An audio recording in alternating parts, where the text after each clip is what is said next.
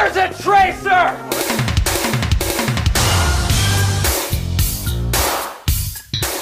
Hello there y bienvenidos al Videoclub, donde en medio de estantes llenos de cintas VHS discutimos a fondo películas clásicas que marcaron nuestra vida, clásicos de culto y uno que otro churro.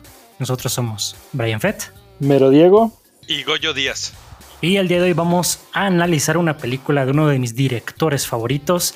Estoy hablando de Kevin Smith porque hoy le toca a la película de Chasing Amy, la que viene siendo su tercer película en su filmografía y considerada por la crítica especializada quizás como su película eh, más madura, unos la consideran la mejor. En lo personal, yo creo que la mejor es Clerks, la, su, su ópera prima, pero bueno, también Chasing Amy tiene muchas cosas muy rescatables, muy, muy interesantes que platica. Y pues bueno, esta película es del año 1997, es parte también de la tercera parte de su trilogía de Nueva Jersey que le llama, que pues para los que no sepan, la primera es Clerks, le sigue Mallrats y termina con Chasing Amy. Esta película también entra dentro del del, le llaman el universo View Askew, que es el nombre de la productora de Kevin Smith. Y pues ahora sí que antes de que existiera el universo Marvel y todo, pues Kevin Smith empezaba a contar sus historias entrelazadas de personajes que viven dentro del mismo universo y hay referencias en Chasing Amy de sucesos que suceden en Mallrats, hay, hay referencias visuales incluso de Clerks. Y eso es algo muy padre que tiene Kevin Smith y aparte porque tanto como Goyo, Diego y yo presentes somos muy fans de los cómics, también en Chasing Amy hay mucho de eso que también conecta con Kevin Smith y que pues la verdad es parte de lo que me gusta mucho esta película. Eh, pues ¿qué les parece si comenzamos? Como ya saben vamos a platicar de la primera vez que tuvimos contacto con esta película, si esta fue la primera vez que la vimos o si ya la habíamos conocido antes. Así que pues bueno, ¿quién quiere empezar? Sí, mira, ¿qué crees que, bueno, yo quiero eh, dar mi opinión, eh, empezar, ¿no? Porque eh, esta película a mí me la recomendó Diego hace algunos años. Yo había visto primero Clerks y claro que me fascinó, me encantó. Y esta película me parecía extraña porque pues es una película que no pareciera que fuera de Kevin Smith, eh, aunque te das cuenta que sí por, por los temas que, que, llega a abordar, sobre todo pues de la cultura geek, de los cómics. Y bueno, yo le agradezco a Diego que, que hace unos años cuando nos conocimos eh, me volvió a meter al tema de los cómics, a volver a comprar cómics. Entonces cuando me recomendó esta película eh, fue para mí así como pues, un gran descubrimiento gracias a Diego y, sobre todo pues ver que, que, que, se puede contar una historia tan interesante como la de Chasing Amy eh, alrededor de las convenciones, alrededor de los dibujantes, alrededor de los entintadores y de todo este mundo tan increíble donde Kevin Smith es muy partícipe. Ahorita nos va a contar Diego por qué. Y bueno, esa fue mi experiencia. ¿Tú cómo conociste Chasing Amy, Diego? Bueno, yo lo conocí principalmente porque en los 90 eh, yo soy un gran consumidor de cómics este, y ahí eh, conocí al escritor de Kevin Smith que yo vi que sus cómics eh, como Clerks, que son películas, este, Giant Silent Bob, todos estos eh, sí son cómics y él también es, es, un escritor de series como Daredevil en ese entonces, eh, en los 90 Daredevil estaba a punto de ya desaparecer el cómic y él lo rescata con un sello que se llama Marvel Knights, él dibuja la primer serie de Daredevil con el dibujante que por muchos tiempos fue el jefe de, Marvel, Joe Quesada, él era el dibujante y Kevin Smith era el escritor. Entonces, al ver que Kevin Smith, aparte de ser un gran escritor de cómics, también escribe y dirige películas, fue cuando me encuentro esta de Chasing Amy, la verdad, muy, muy buena película donde sí marca temas eh, muy noventeros, en este caso toca totalmente los temas de los dibujantes de cómics, de los cómics independientes, de cómo un cómic independiente que se toca en esta película de Chasing Amy se vuelve así como un gran cómic, ¿no? Este, y aparte, pues bueno, en la portada, al principio de, de, la película, aparecen varias revistas que son muy importantes. Una de ellas, que creo que era la revista más importante, que es Wizard, eh, de donde ahí venía los mejores dibujantes, los mejores escritores, y aparecía constantemente el nombre de Kevin Smith. Ahí es cuando yo empiezo a averiguar qué, cuál es su trayectoria, porque aparte ahí en ese entonces ponían mucho de los cómics independientes. De hecho, no sé si vieron al principio, no sé si alguien lo conozca, al principio salieron los cómics de Madman. Este, de hecho, es el. De hecho, sale en, el, en la película Mike Aldred, que es el, el creador de Madman. Eh, ahorita ya hace poquito dibujó una serie que ganó premios de Silver Surfer, ha hecho algo de los hombres X.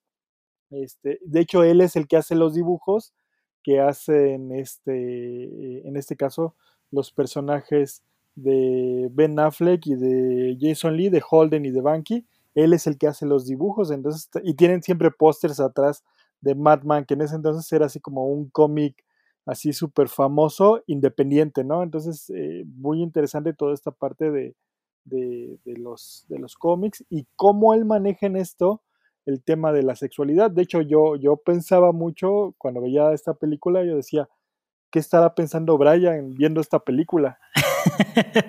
sí, porque mira, de hecho, este regresó un poquito de los cómics y está muy padre porque Kevin Smith se nota que también es geek de corazón como nosotros y se siente en la película, o sea que se toma el tiempo de conseguir estos artistas para dibujar el cómic ficticio que a la mera hora terminó siendo luego publicado por Image, este de Bloodman and Chronic, y este todo esto de que tiene una reverencia hacia la cultura y todo eso, y pues se transmite muy bien porque pues uno que le gusta todo eso, pues estás encantado porque como decía Goyo, ¿quién diría que en una película y una película tan reconocida por la crítica y por el cine de culto y lo que quieras, que respete esto y de que se pueda ambientar alrededor de los cómics, de que se vean convenciones sin verlos como los bichos raros, sino como una cosa cotidiana?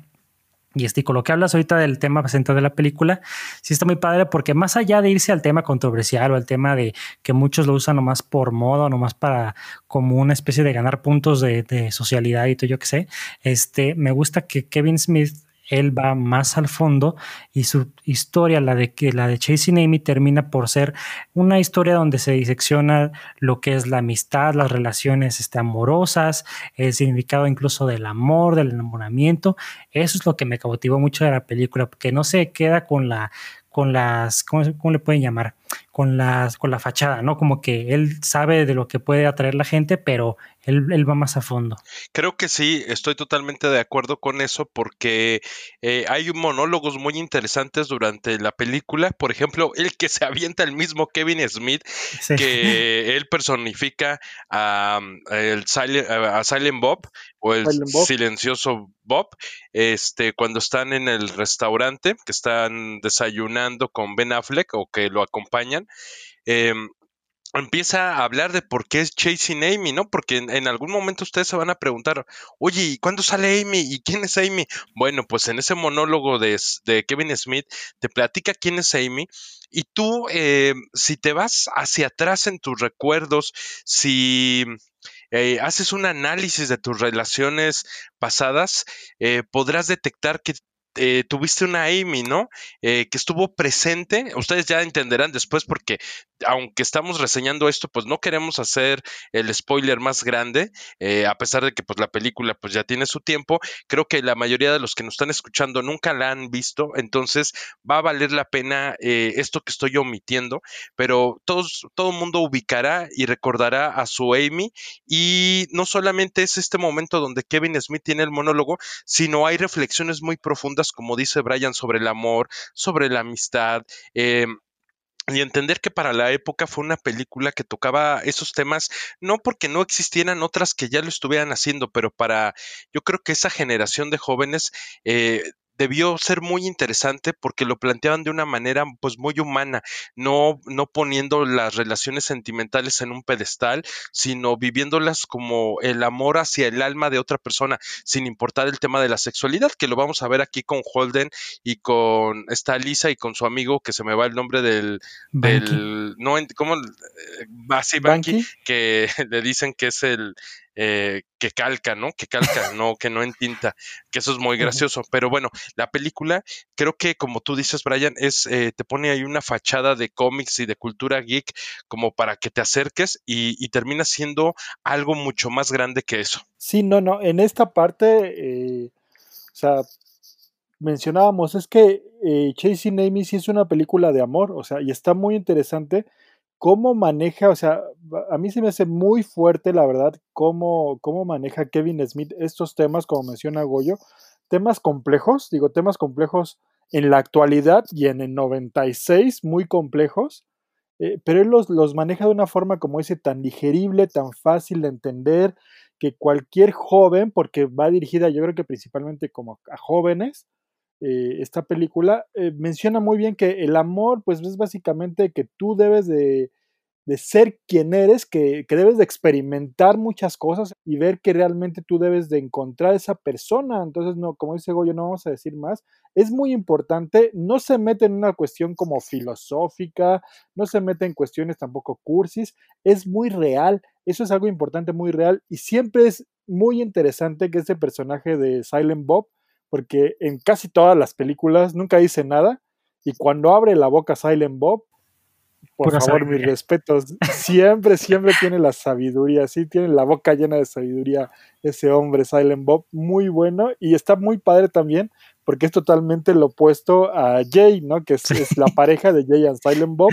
Este, Jay es todo así, este, marihuano, así, tiene nada más de ser puras tonterías, solo, este, habla totalmente así, de manera ofensiva hacia las mujeres, este, pero no Silent Bob, muy bien, este, la verdad, creo que, que, esta película yo la recomendaría para que la vieran todos los chavos así de que dicen, ah, es que ahorita la cuestión de eh, los lesbianas, los gays, los bisexuales, los derechos, véanla, esta realmente no se mete en esos, o sea, toca todos esos temas, pero no se mete en cuestiones tan complicadas, es muy humana, es algo muy interesante que, que creo que siempre lo maneja y es por lo que es reconocido Kevin Smith, por tocar estos temas complejos, tanto en cómics como en películas, y siempre de una manera muy humana. E, eso, eso es lo que a mí me encanta de la forma en la que cuenta sus historias Kevin Smith.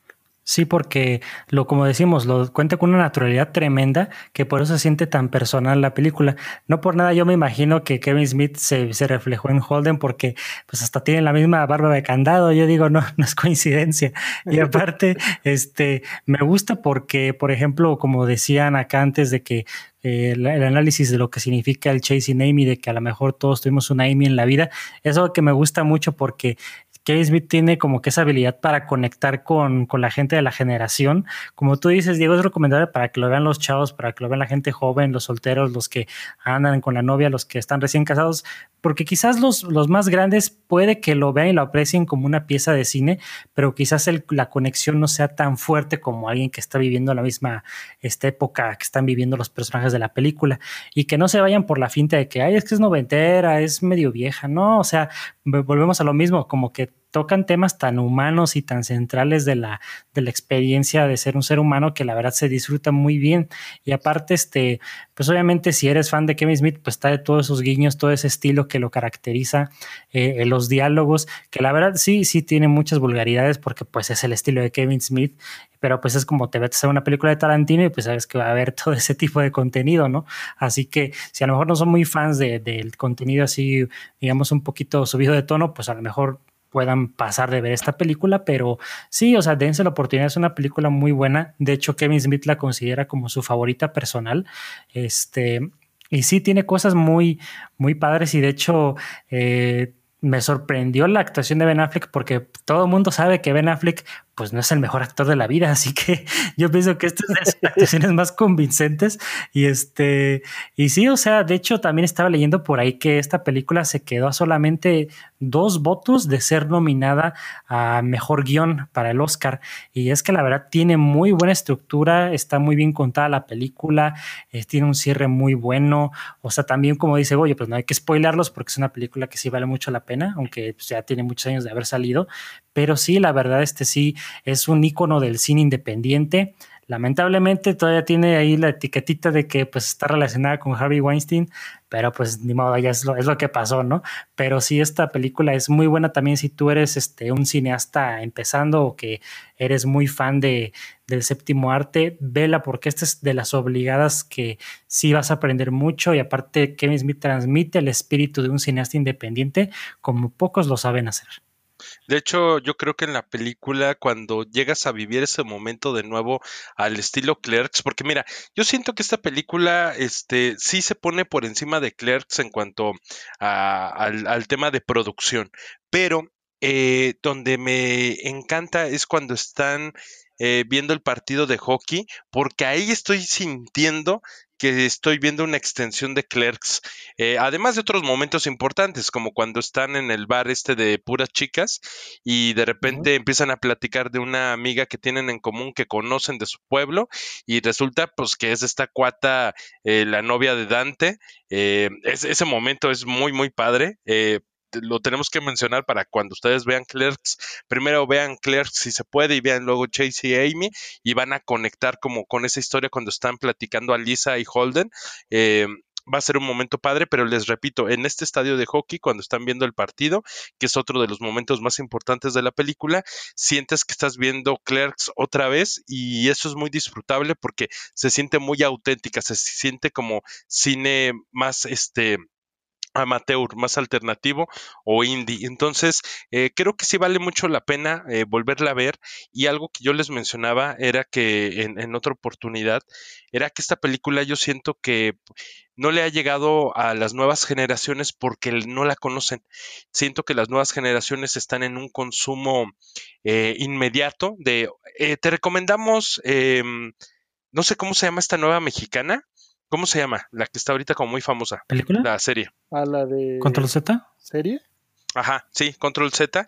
Eh, siento que las nuevas generaciones es, a ver, voy a aprender eh, Netflix y voy a ver qué me recomiendan. Y es lo que consumen inmediatamente. Y después es el consumo del siguiente mes porque ya se estrenó Stranger Things, por ejemplo. O ya se estrenó eh, la siguiente serie estilo telenovela y así le empiezan a dar y no se están permitiendo acceder a otros contenidos. Creo que que difícilmente las nuevas generaciones la van a descubrir.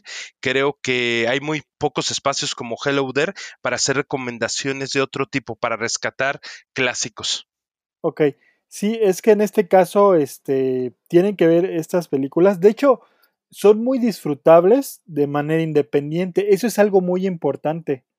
eh, porque como decía eh, Brian, mencionaba en, en una ocasión que bueno, esto van como Clerks, Mallrats y después va Chasing Amy, luego está Claire 2, este, Jay and Silent Bob, o sea, son varias películas donde hay varios personajes interconectados, como menciona Goyo. Es muy importante ver este, eh, cuando mencionan esto a Lisa y Holden. Eh, de hecho, Alisa sale en Clerks, Goyo. Alisa hace una pequeña participación en Clerks. Oh, no me acuerdo de ella. Sí, sale. Ya ves que hay chavas que llegan. Ajá, ahí Entonces, aparece. Ella, es una, ajá. En el De Quick hecho, Stop. sí, de hecho es una, una, creo que es de las, de los pocos personajes que salen en varias películas. Los que son así de cajones, Jay and Silent Bob, porque muy raro este Ben Affleck y Matt Damon también salen en casi todas Sí, pero, pero hacen- momentos. y hacen personajes diferentes. O sea, se supone que no es Holden eh, cuando sale en Clerks o en Mallrats, son otros. Es Eh, eh, como este Dante que sale en Chasing Sí. Amy, pero pues como un productor. Sí, no sale como Dante. El que es muy raro es este Banky, porque este cuate se llama Jason Lee. Sí. Él es el protagonista de Mallrats y es otro personaje. Entonces, eh, pues bueno, o sea, pero los que son así de cajón es Silent Bob y Jay, este, Dante salen muchas y de hecho Alisa sale en Mallrats, pero es, es otro, otro personaje, no me acuerdo cómo se llama. Es que creo que creo que lo que siempre hace Kevin Smith es que cuando repite, sí me encanta que la siguiente película lo justifique diciendo, ah, sí, es que ese era mi hermano, era mi hermana. Sí, Pero aparte está padre porque, mira, eso también habla de lo que mencionaba yo antes, de que es el espíritu de cineasta independiente de Kevin Smith y la insistencia de querer grabar con sus amigos, porque bueno, ya lo he comentado en varias ocasiones aquí en el podcast, pero hubo una época en la que pues yo realizaba muchos cortometrajes y pues lo que siempre haces cuando estás empezando como cineasta independiente, pues es juntar a tus amigos, porque pues no hay lana para contratar actores. Y de hecho, no sé si les comenté, pero incluso Goyo ya llegó a aparecer en un cortometraje que hicimos y hasta lo pueden buscar ustedes en IMDb, lo pueden buscar como The Driver o el conductor o busquen nuestros nombres y ahí van a aparecer para que vean que no les miento. El chiste es de que... Oye, pero pueden ver el, el corto, lo tienes disponible para que lo vean voy a revisarlo porque no sé si todavía tenga el segurito de lo de los festivales, pero creo que creo que sí ya se puede. si no, yo se los pues comparto una nota. Sí, para que vean la actuación de, Goyo y Hans también, muy buena la actuación sí, sí, claro. Goyo y Hans son los protagonistas para que vean que fueron los inicios de Hello There y no lo sabíamos.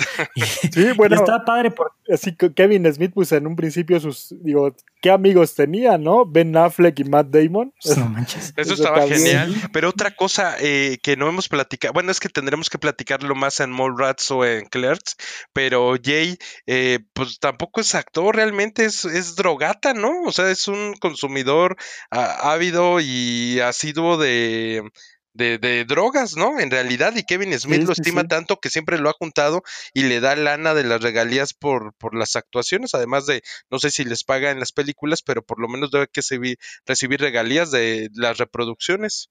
Sí, está padre porque es como lo hace Holden de verdad, que ya ves que llegan Jay y Silent Bob y él le dice, aquí tienen dinero de las regalías porque básicamente se, se basaron en sus personas para hacer el cómic de Blonde Man and Chronic.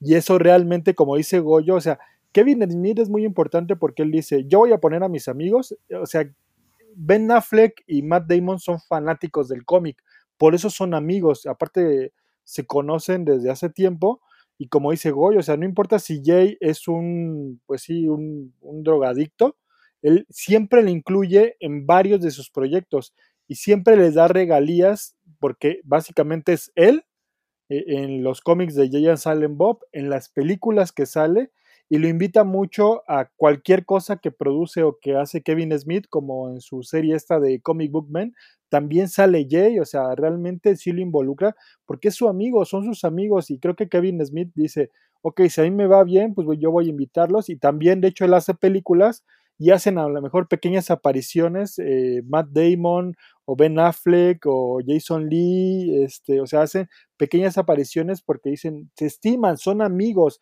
y eso lo puedes ver en las películas que él realiza. Oye, contabas, Diego, en alguna oportunidad me decías que en ese programa de Comic Book eh, Men, o no sé cómo se llame, que llegaba, o en su tienda, ¿no? Creo que no sé, no sé si era su tienda, pero que llegaba este cuate Jay y se llevaba cómics o sacaba lana o, o, o, se llevaba un muñeco, ¿no? Y no los pagaba, y es que lo, lo, lo quieren mucho, ¿no? Sí, sí, sí, o sea, si logran ver, no sé dónde está esa. Brian, ¿tú sabes dónde pueden ver esos capítulos de Comic Book Man? Pues mira, originalmente se transmitió en AMC en Estados Unidos, tardó en llegar a México, pero al menos a nivel Latinoamérica lo llegaron a pasar por AMC. Y pues obviamente para los que no conozcan el formato de Comic Book Man, imagínense que están viendo el precio de la historia, pero de cómics. O sea, genial. Así que es la manera que se podía encontrar. Lamentablemente creo que ahorita ya no lo están retransmitiendo, aparte de que en Estados Unidos ya lo cancelaron el programa, pero hay varios shows que pueden encontrar en YouTube, obviamente en inglés y sin subtítulos, pero bueno, si hacen ahí el esfuerzo, van a encontrar un contenido muy disfrutable porque Kevin Smith, al igual que sus películas, creó ese programa por y para geeks, así que totalmente recomendado. Pero sí, pasa eso, ¿no? De que este cuate se lleva cosas Sí, porque es la tienda de Kevin Smith y ahí están sus amigos. De hecho, sus amigos salen también en Clerks. Sale este eh, Flanagan, Walt Flanagan, eh, que es básicamente el que está encargado de, de, la tienda. Y de repente llega Jay y así, ah, oye, llegó esta nueva figura mía, porque ya hay figuras de Jay and Silent Bob y hasta hay unas que son como que más caras, y eso ya la agarra y las abre, y voy a llevar estos cómics, voy a llevar estas cosas, ahí le dicen a Kevin Smith que pasé por aquí, y sí, así como que, pues no le podemos decir nada, o sea, es, su amigo, no le podemos decir nada, luego también pide dinero, así como, oigan, préstenme 50 dólares, Y es que aparte, pero... Tú digo mejor, sí, sí tú adelante, mejor digo y ahorita yo te sigo. Sí, es que es, es, es muy interesante y sí, los va cuidando. Eh, de hecho, aquí pueden ver que realmente, e, e, eso es algo interesante. Kevin Smith es fiel a que él es un eh, gran lector y seguidor de cómics. O sea, es tan geek, es tan geek y tan nerd que su hija se llama Harley Quinn. Sí. se llama su hija. Harley Quinn es Sí, que de hecho ya ha hecho varias películas, ¿no? Sí, junto con él. Y aparte, algo de lo que les menciono de lo de sus amigos y todo, es de que pues es tan fiel a ese concepto a sus amigos y de que no por nada tocan tan padre el tema de la amistad también en esta película de Chasing Amy, es porque incluso esta Miramax, la compañía que pues es la que financió esta película, de hecho le querían poner una condición a Kevin de que ellos querían hacer eh, Chasing Amy con gente más reconocida y dentro de los nombres que ellos querían como protagonistas, en vez de usar a Ben Affleck, a Jason Lee y a esta Lauren Adams, es este, querían escoger a David Schwimmer de Friends, a Jon Stewart, el comediante que también tuvo un show ahí de Daily Show, y como mujer a Drew Barrymore.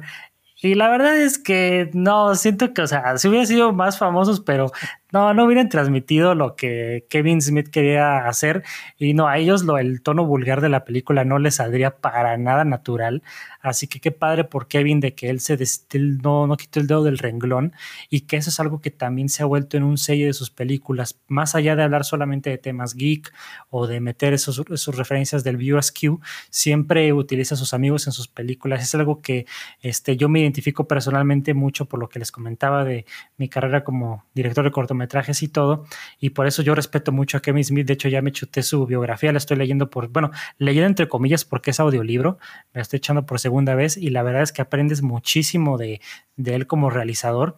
Y, este, y por eso también aprecio mucho esta película de Chasing Amy porque pues fue ya su paso como a ser un cineasta más serio, más este, eh, como con más, ¿cómo se puede llamar? Con más camino recorrido y que se anime a contar historias más maduras. Por eso volvemos a lo mismo de la recomendación de que se animen a, a ver Chasing Amy. Yo no consideraría que fuera más serio o historias más maduras. Yo creo que desde Clerks ya lo está haciendo. Solamente que digamos que ya entró más al circuito comercial. Bueno, esa es como mi visión.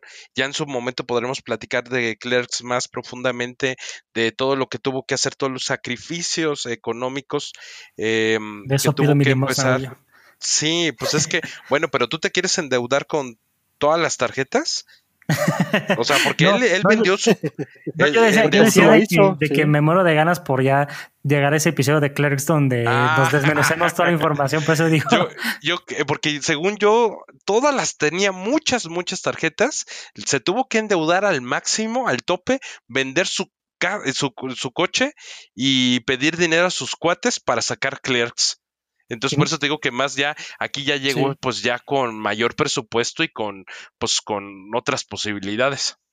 Sí, no, es que Clerks, o sea, eh, él la sufrió, o sea, la verdad es que si no hubiera tenido esta aceptación la película de Clerks, porque fue reconocida y ganó premios como película independiente, eh, yo creo que ahí se hubiera acabado la carrera de Kevin Smith porque realmente funcionó, o sea, lo bueno es que funcionó Clerks. Si no hubiera funcionado, olvídate, ya no, yo ya no lo hubiéramos visto como director ni como escritor. Eh, a lo mejor como escritor de cómics, sí, quién sabe, a lo mejor hubiera caído en una depresión o no sé, porque básicamente se quedó en bancarrota después de, de Clerks y, y, ya después eh, realmente, yo creo que es por gusto propio que todavía saca todas las de Giant Silent Bob, pero según yo, la que es súper comercial de él, hay una que se llama Jersey Girl, que es también con Ben Affleck, que es de él, y la verdad esa ah, está más o menos, esas películas de, sale esta, ¿cómo se llama? Esta, ay, este, esta chava latina que... Jennifer López, ¿no? Jennifer López, iba a decir una vulgaridad, pero mejor. y creo que ya sé qué es, pero sí, no, de hecho él también detesta esa película porque le fue muy mal casi casi lo hace retirarse del cine. Pero sí, mira, qué padre que al menos por todo el sufrimiento que tuvo como cineasta independiente, nos dio varias joyas del cine. Y pues sí, o sea, por eso Chasing Amy creo que ¿cómo se puede llamar? Supera la prueba del tiempo. Es una película muy vigente para el día de hoy. Eh, vas a pasar un buen rato, eh, vela así con tu pareja, con tus amigos. La verdad es una película que le vas a encontrar algo muy padre. Y volvemos a lo mismo, si te gustan los cómics y todo, también hay algo para ti. No te veas con la finta de que es una película de amor tampoco. Que también no se emocionen chicos y chicas. No os quiere decir que vamos a crear una tendencia de ver puras películas románticas en el videoclub o muchas. Así que esto es como el cometa Halley, yo qué sé. Pero bueno, de todas formas, este sí vale mucho la pena. Eh, si no has redescubierto esta película y la viste antes, por favor, vela. Este, no sé qué opinan si ¿Quieren comentar alguna escena que les gustó de la película? ¿Quieren dar las palomitas? Eh, algo importante que me encanta en las películas de Kevin Smith, y eso es, va a ser para muchos seguidores de Hello There, siempre hay una referencia a Star Wars. Oh, sí.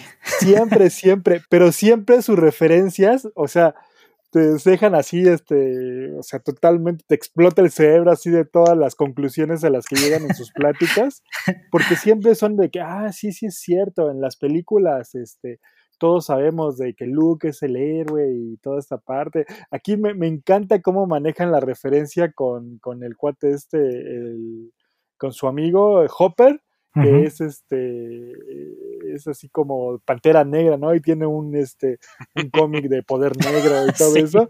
Y, cómo hace la referencia a Star Wars directamente, este, así con, con las cosas igual así como de, de racismo, ¿no? Y, y, la, cómo lo manejan así, que eh, no, pero sí hay un elemento, hay un personaje negro que es este Lando Cardician y cómo lo empieza a cambiar todo. Ese es mi este, diálogo favorito de la película, eh, que quede claro.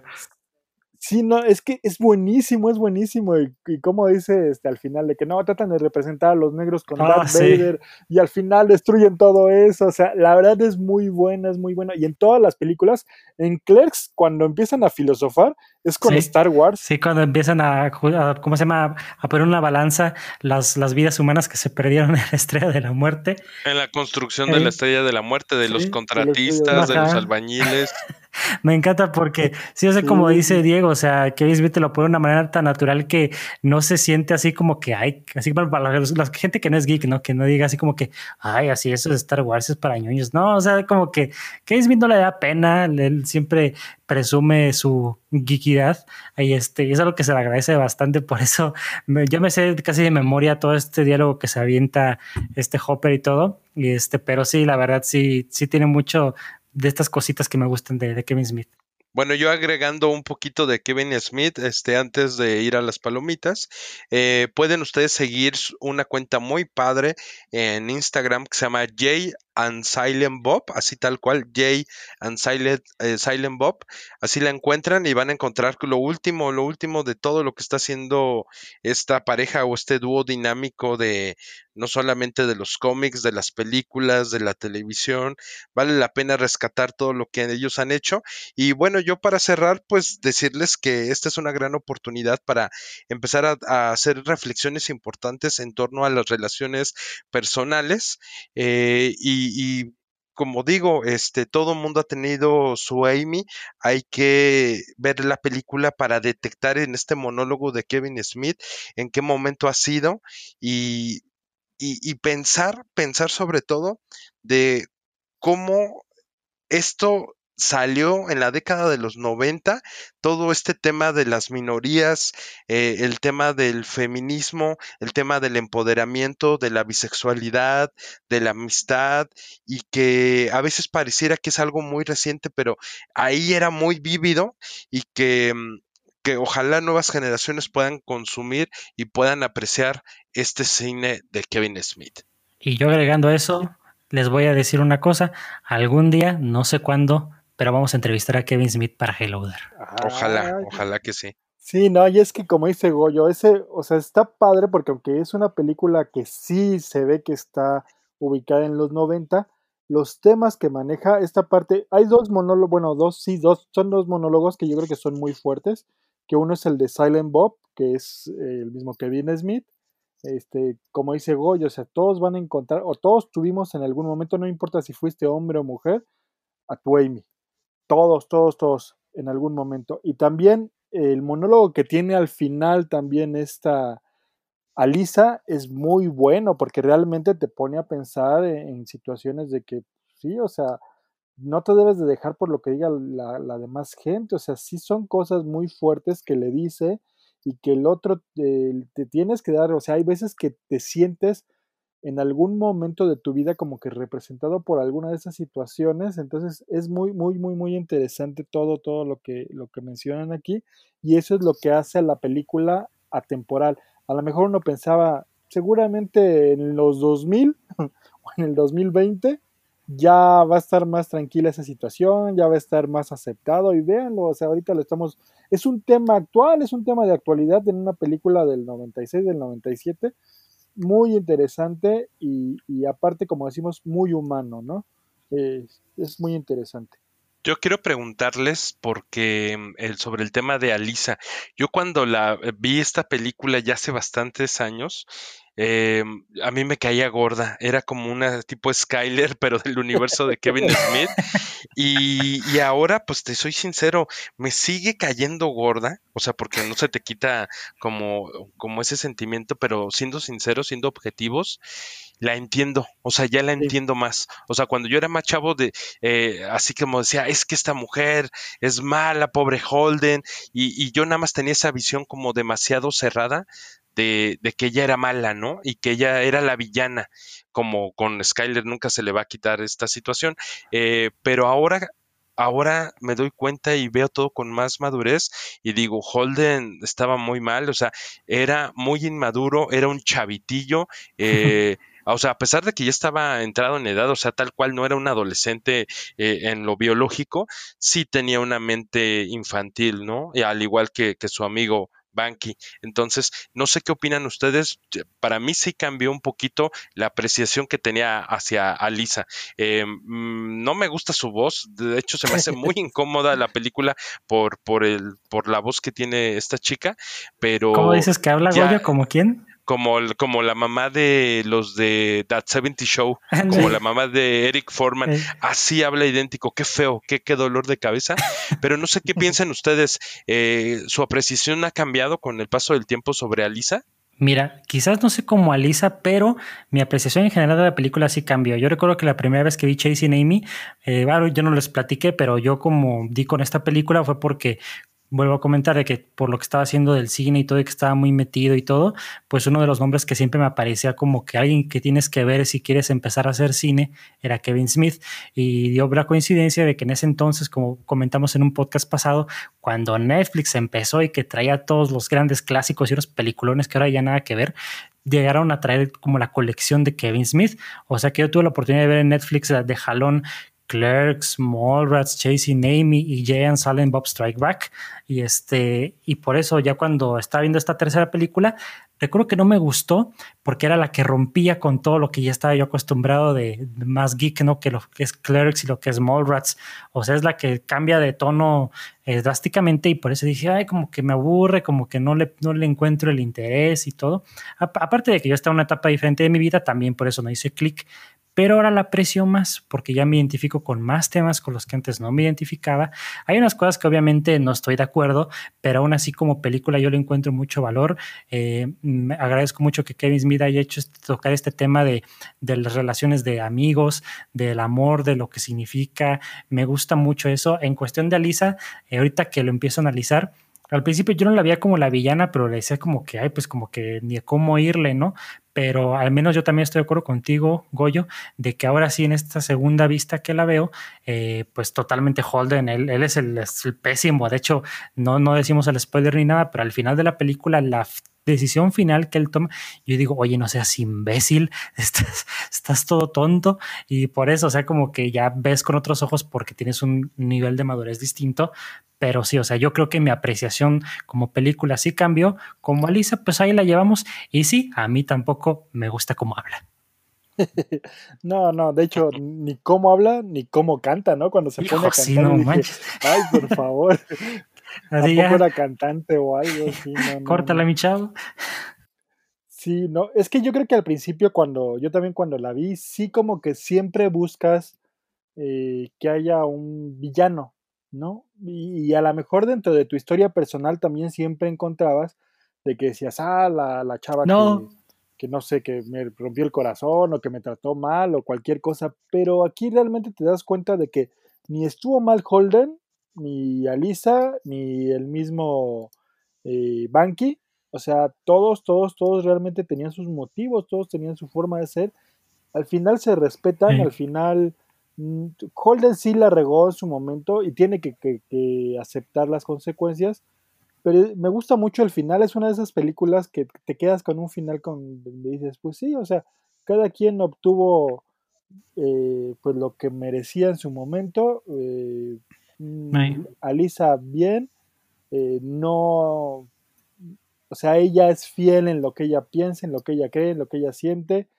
Holden también y Banky, o sea, todos realmente creo que al final se respetan, eso, es importante.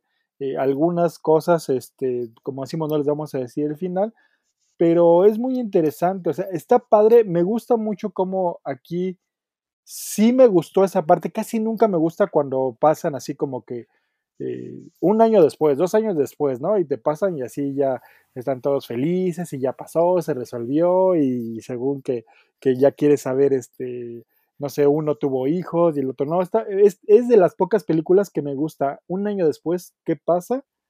Y lo resuelven, el cierre se me hace un cierre muy bueno que te resuelve, o sea, no, no tienes que tener las respuestas así exactas, pero creo que le da un cierre perfecto a los personajes. Cierre entre comillas, porque volvemos a ver a muchos personajes. De hecho, Banky aparece mucho en las películas de Jay and Silent Bob, pues él es un co-creador. No sé por qué ya no sale Holden. Alisa sigue saliendo, entonces creo que es un excelente final de esta película. Los últimos, que serán? 10 minutos es algo interesante porque no sé si también a algunos de ustedes pasó que a lo mejor dices, a mí me gustaría tener ese reencuentro después de cierto tiempo, esa forma tan humana, tan civilizada de platicar con esas personas. O sea, e-, eso se me hace muy interesante, ese, ese cierre, ese final. Muy buena película. A mí se me hace una película redonda. No, como dice, sí tiene sus cuestiones de. No es una película de acción, tiene muchos diálogos, a lo mejor al principio se te hace aburrida, al principio te se va a hacer muy, muy nerd, muy geek, así como que van a decir, yo que la vi con mi esposa, decía, ¿qué estamos viendo? Seguro que es una película de amor, están hablando de puras cosas de, de nerds, así de... ¿Qué que te gustan, Diego. sí, exacto, de Diego, ¿qué estamos viendo otra vez estas películas chavas? Porque ya no le gustó Clerks para nada. ¡No! Este, y ya cuando vio los temas, cuando ya empezó más la relación entre parejas, entre amigos, toda esa situación, dijo, no, es que sí es una película interesante, toca muy buenos temas y, una, y de una manera correcta, eso es, y como decimos, humana, eso es muy, muy, muy importante. Vamos a las palomitas, vamos a las palomitas. A las palomitas entonces, porque ahora sí que como terminar el pensamiento de Diego, tiene ese final, puede ser poquito agridulce, pero pues así es la vida. Así que pues vamos con las palomitas, así que comenzamos contigo Diego, ¿cuántas palomitas le das a Chasing Amy? Híjole, mmm es buena, pero no, pues, híjole, no, no sé, no sé. Es que creo que le dimos como cuatro a unas películas muy buenas. Le tendría que dar como tres y media. No podría llegar a las cuatro. Es buena, pero siento que, que, le falta para llegar a esas películas así muy, muy, muy buenas. Yo le daría como tres y media. Tres y media para Diego. Entonces, ¿tú, Goyo, cuántas palomitas le das? Mira, yo le voy a dar cuatro palomitas completas, no retazos de palomitas, palomitas buenas, recién hechas, calientitas, que huelen a mantequilla. Cuatro palomitas enteras, calientitas, que huelen a mantequilla. Esas deliciosas palomitas, esas cuatro palomitas. Esta es una sección que solamente debe ser calificación, pero cada vez que Goyo da su calificación me da hambre porque siempre describe las palomitas como se me antojan. Así que pues ahí tenemos las cuatro palomitas de Goyo. Y yo a Chasing Amy también concuerdo con Diego de que sí es una buena película, pero pues a mí le falta poquito como parece que, que, me encante, porque obviamente como es de mis directores favoritos, lo aprecio mucho la película, pero yo en lo personal le voy a dar también tres palomitas y pues bien merecidas porque es una película buena, muy recomendable también. Así que con estas calificaciones que le dimos a Chasing Amy de 1997, pues es como cerramos esta edición de, del videoclub donde que como dice Goyo, o sea, existe este espacio para que gente que es cinéfilo como tú, que eres fan de la cultura geek, tenga acceso, que pueda ser expuesto a estas películas que vale la pena eh, pues que, que, las vean o que las descubran. Y más que nada porque va directamente conectado a lo que siempre hablamos, eh, hablamos aquí en el podcast. Así que sabemos que vas a encontrar algo bueno de la película. Sí es recomendable que veas primero las otras de Kevin Smith. No es obligatorio, pero como decía Goyo, hay referencias que las vas a disfrutar más. Así que Te agradecemos por escuchar este podcast. Si no te has unido al grupo de Facebook, únete, se llama El Videoclub. síguenos en Instagram, también ya estamos publicando más en Twitter. No olvides checar este, nuestro sitio web helloder.com.mx donde estamos subiendo artículos de datos curiosos, noticias padres sobre el cine, videojuegos, próximamente música. Estamos ahí probando con nuevas cosas que también creemos que, que les van a agradar. Así que con eso nos despedimos por esta ocasión. Yo soy Brian Fett. Yo soy Mero Diego. Y yo soy Goyo Díaz. Hasta la próxima.